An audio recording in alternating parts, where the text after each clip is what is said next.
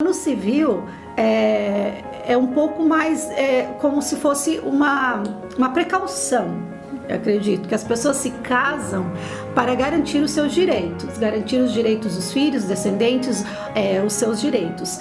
É, poucos se casam assim no civil por simplesmente porque ah, o meu sonho é, é me casar no civil. Eu acho que eu acho que eu nunca escutei isso, né? Mas eu acho que as pessoas se casam e, se, e formalizam seu casamento. O sonho da vida 2 é para ser compartilhado e transformar sonhos em momentos inesquecíveis é a minha missão. Seja bem-vindo! Eu sou a Sabrina Quino e este é o Agora e para Sempre.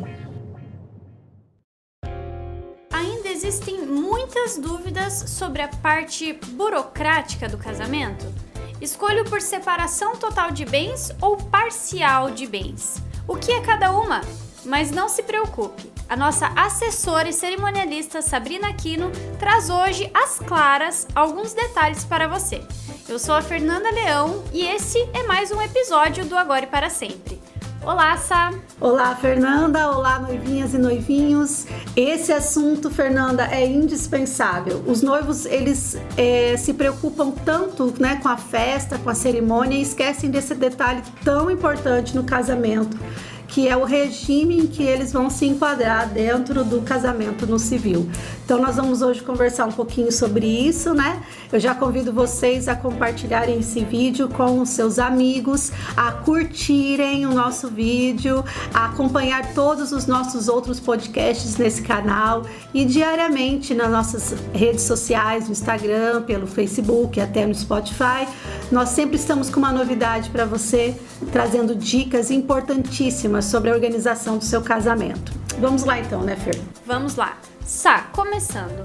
Qual é o casamento mais importante, o religioso ou o civil? Então eu acredito, Fernanda, que as duas opções ali sejam corretas, né? Sejam é, importantes. Não existe uma mais uma menos, né? Só que para algumas pessoas somente casar no civil já basta, para outras no religioso. Mas eu acredito que ambas tenham a sua particularidade, a sua importância dentro da nossa vida, né? O civil por exemplo, ele serve legalmente para organizar a, a, os seus direitos, o direito do casal, o direito dos filhos que virão da família, o direito de cada cônjuge. Já o religioso serve para nos aproximar de Deus, né? sentirmos mais abençoados dentro do matrimônio, dentro da, da espiritualidade que a gente exerce e que a gente acredita. Então, cada um tem a, a sua importância dentro da ordem do dia, né? Tem acontecido muito dos casais optarem por só casar no civil. Por que você acha que isso tem acontecido? Por que, esses casais têm deixado o religioso de lado? Alguns casais, é, hoje em dia, é muito comum que alguns casais não tenham mais essa frequência nas igrejas. Eles, é, muitos jovens, isso é, é uma lástima na verdade, mas muitos jovens não acompanham mais nenhuma religião tem até Deus como seu seu Senhor, o seu Deus, mas não tem assim uma religião específica a que eles seguem. E isso é claro que dificulta o casamento na igreja. Algumas religiões, elas exigem que a pessoa tenha frequência na igreja para poder receber a bênção de Deus mas outras religiões já são mais flexíveis, né? A partir do momento que a pessoa busca a bênção, ela recebe. Então, é, algumas pessoas não têm muito assim, é, não dão tanta importância hoje em dia para esse tipo de situação, esse tipo de, de, é, de cerimônia, no caso.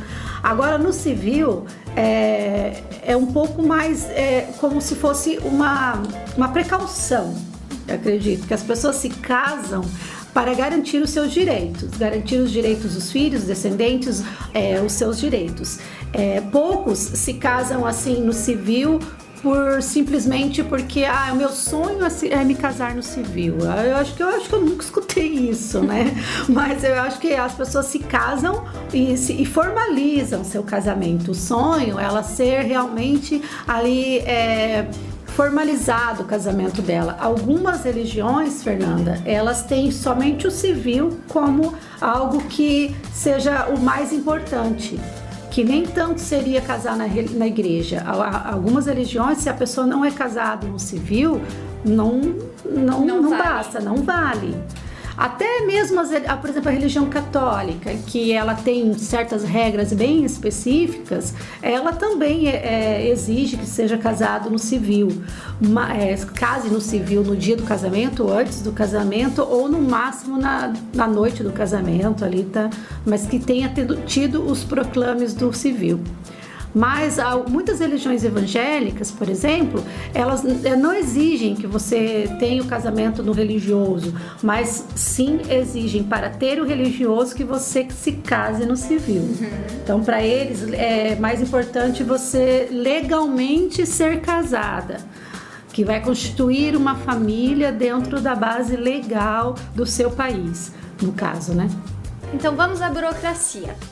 O que, que é o casamento com separação total de bens? Então vamos explicar direitinho. Eu não sou advogada, porém, dentro Mais ou minha... menos não é uma advogada, né? Mais ou menos. Então, assim, é, eu fiz alguns anos de direito, mas não cheguei a me formar mas dentro da minha profissão de assessora, eu preciso saber dessas questões para orientar os meus noivos. Por isso, a gente vai dar aqui é, as nossas opiniões e dentro do que a gente sabe, do que é estudado na lei. Mas se caso tiver alguma algum alguém que tenha alguma objeção ou opinião diferente, deixe aí nos comentários para a gente conversar, até para a gente poder é, saber mais sobre esse assunto, né? Então, assim, é, a separação total de bens é, é, quando os bens do casal, falando uma, linguagem mais popular, é, casa, carro, imóveis no geral, qualquer tipo de bens que o casal tenha, eles não, é, não se comunicam, nem os bens que o noivo e nem a noiva terão depois do casamento, eles não vão é, compartilhar esses bens legalmente. Então, por exemplo, o que o marido adquirir e colocar no nome dele vai ser dele legalmente, e o que a mulher colocar no nome dela, vai ser dela legalmente. É, diferente de outros regimes de casamento, a separação total de bens é, cada qual no seu qual, né? Uhum. Cada um que tiver o seu nome é teu. Isso antes e depois do casamento. É, na verdade, de, não, antes não tem nada a ver né? Antes não vai ter nada a ver com o casamento. O que é teu antes é teu. Uhum. E o depois do casamento, o que você colocar no seu nome é teu é também. Teu. É, você não vai Continua. dividir com o seu cônjuge. Claro, somente no caso de herança, nos filhos, vão é, segue normal. Agora, com o seu marido, no caso, você não vai dividir isso daí, se, se separar ou se vocês se separarem, ou no caso do falecimento de algum dos dois, não vai ser dividido os bens se for casado com regime de separação de bens. Se o marido falecer, o que é teu é teu, o que é dele é que é dele. dele é dele, de, fica, na verdade, pros filhos. vai ficar para os filhos, para os herdeiros, no caso. Se não tiver filhos, não vem para noiva. Não. Daí vai pro ascendente, né? No caso, que é o pai e a mãe, se ele não tiver filho. Dele. Uhum. Hum, interessante. E o que é o casamento com a comunhão parcial de bens? Tá, então comunhão parcial né, de bens. Então, parcial porque é, a partir do momento do casamento em diante, aquele bem que for adquirido depois da data do casamento passa a ser dos dois. Por mais que esteja no nome só de um. É dos dois, né? Então eu casei, comprei um carro, coloquei no meu nome. Se caso a gente se separar, a gente vai ter que dividir o carro. Entende? Então, a partir daquele Vai cortar momento, o carro no meio. Sim, não. Cada um fica. Não. Cada um, eu quero a parte de trás, você da frente. Não, só que não. Então, assim, agora a parte é, anterior do seu casamento continua também sendo cada um do seu do seu qual, né? Cada um com seu com seu bem que estava no seu nome. Então é parcial, que é a partir do casamento, tudo é dividido entre os dois e também, é claro, dividido entre os herdeiros, né? Sempre. Depois do casamento, qual nome vem primeiro? Tá, então digamos que aconteceu o casamento, né? Antes, na verdade, do dia do casamento, quando você, noivo e noiva, foram entrar com é, o pedido do casamento no cartório, no civil, foram dar os nomes lá, né, para abrir o, os proclames. Então, nesse dia, vocês vão escolher o regime de casamento que vocês vão se casar. E se vocês escolheram é, separação de bens, comunhão de bens, parcial de bens, tem vários tipos de regime hoje em dia. Isso não interessa na hora do nome. Em tempo para cá, a, a lei do Código Civil determinou que a mulher e não é mais obrigada a colocar o nome, sobrenome no caso, do marido quando vai se casar. Isso antigamente era obrigatório. Então muitas mulheres se casavam e colocavam o, o sobrenome do marido e tiravam o sobrenome da família dela.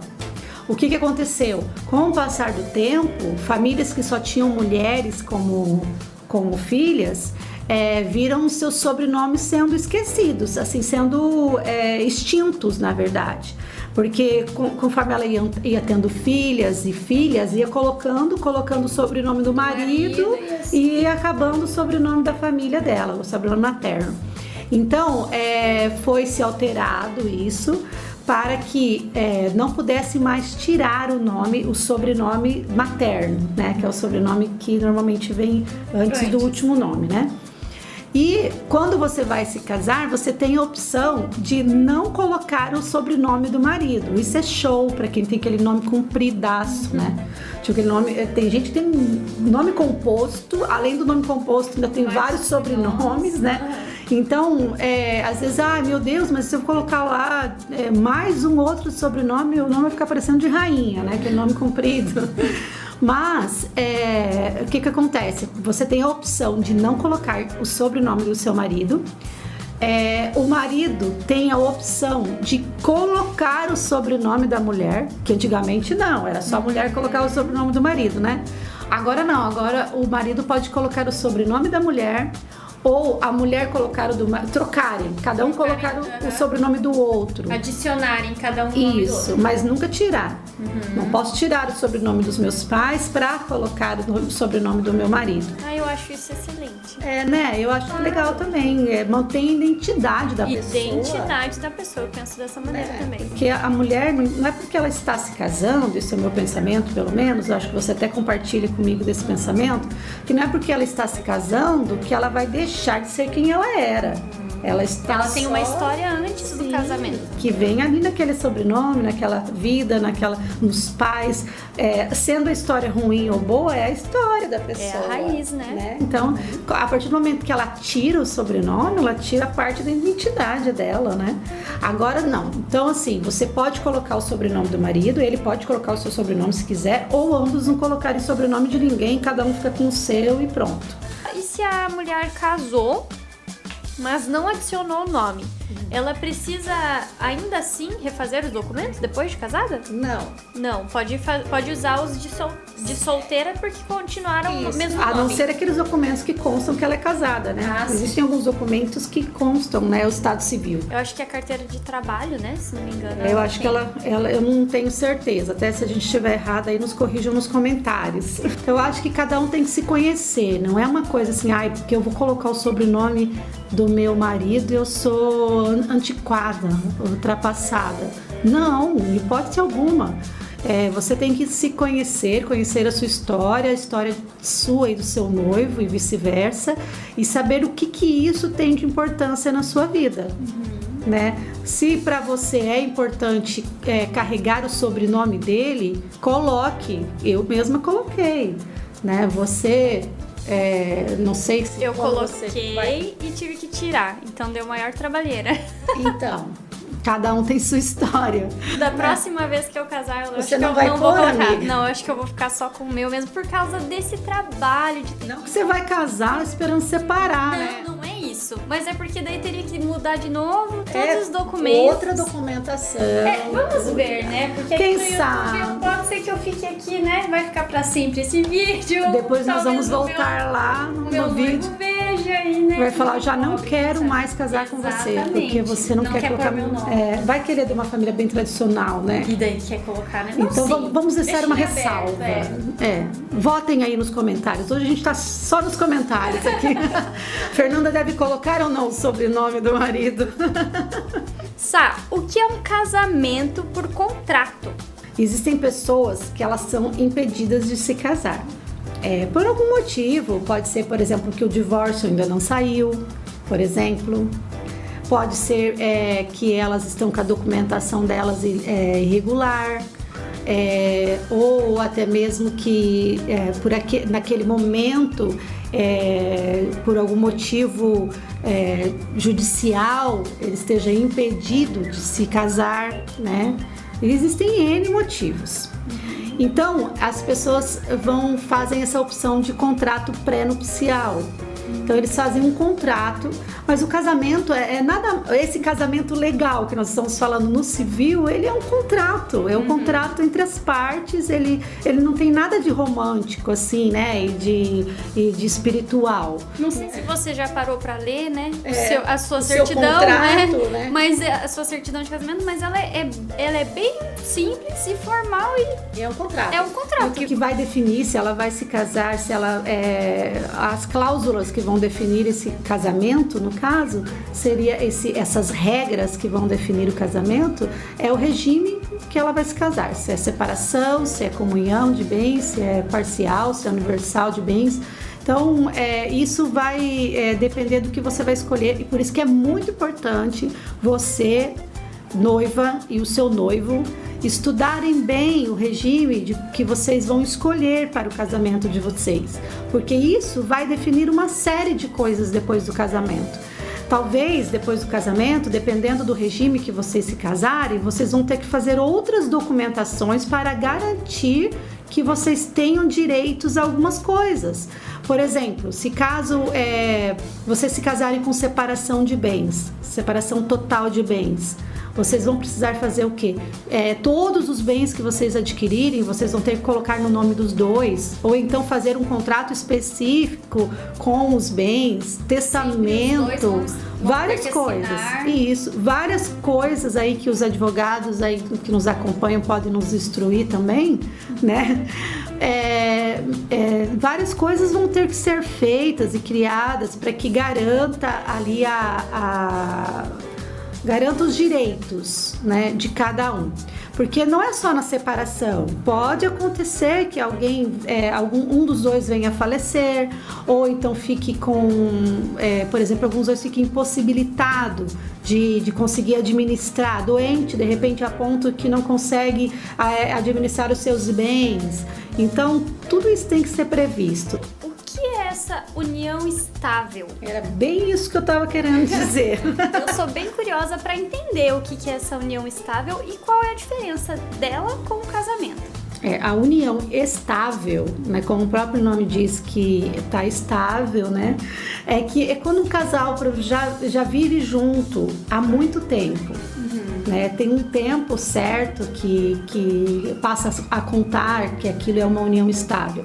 O casal já vive junto, ele não precisa necessariamente nem morar na mesma casa. Se já namora há muito tempo e eles são vistos em público há muito tempo como casal, eles já têm uma vida de casal.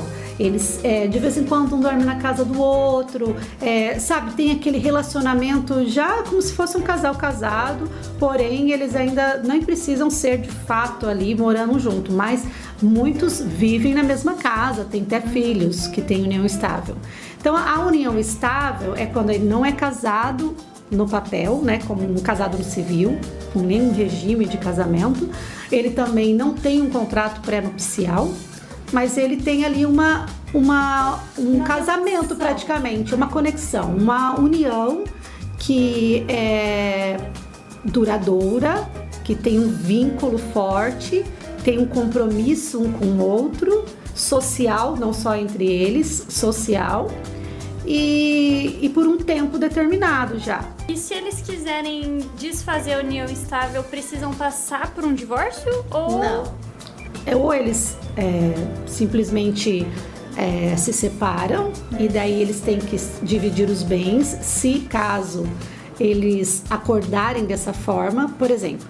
Digamos que alguém vive junto, é, namora muitos anos, né? Uma namorada, namorada namora muitos anos, eles vivem essa união estável, praticamente moram quase que um na casa do outro. Porém, tudo que eles é, tudo de carro, casa, a noiva não comprou nada, não fez nada, contribuiu com nada, tudo foi o noivo que fez, que comprou, que adquiriu. E daí eles resolvem se separar. Daí vai de um acordo entre eles.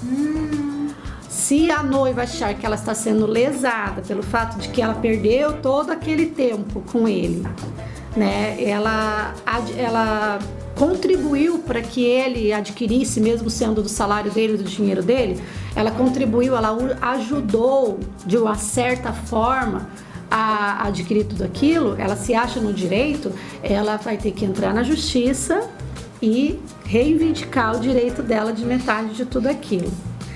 Ou vice-versa, pode ser o noivo com a noiva também, né? Agora, se eles acordarem que não, segue sua vida, eu sigo minha vida, pronto, se ninguém entrar na justiça contra Você ninguém. Você fica com o cachorro, eu fico com o carro. É, mais ou menos Justo. assim. Agora, se eles resolverem se casar, de fato, no civil, na igreja, depois de um tempo que eles estão ali considerando-se uma união estável. Se eles resolverem se casar, daí, a, segue, segue o fluxo normal. Daí, a partir do casamento deles, passa a valer o regime que eles escolherem. Por exemplo, eles podem morar junto, eles podem morar junto vários, vários anos e de repente resolver se casar com separação total de bens. Então, é separação total de bens, minha amiga. Dali é da certidão de casamento passa a contar o novo. É, mas ela não vai poder reivindicar o que estava antes morando junto, a não ser que ela tenha adquirido e colocado no nome dela, era dela, é como se tivesse sido uma outra é, solteiro antes. Entendi. Né? Quando você se casa. Agora, se você não tem documento algum, daí é considerado uma união estável. Não é um documento de união estável. Até você pode até fazer, que seria o contrato pré-nupcial. Serviria. Serviria. Para normalizar isso aí, né? E estamos chegando ao fim de mais um Agora e para Sempre, cheio de informações importantes. Eu quero agradecer imensamente a presença de vocês até aqui e pedir que compartilhem esse vídeo com as pessoas que você sabe que precisam dessas dicas. Você também deixe nos comentários o que você achou, se você tem alguma outra referência para nos informar, né? Claro, sobre esse assunto. E nos acompanhe pelas redes sociais, todos os dias uma matéria nova, uma, uma dica diferente, sempre para contribuir mais para a organização do seu casamento. Tchau, gente!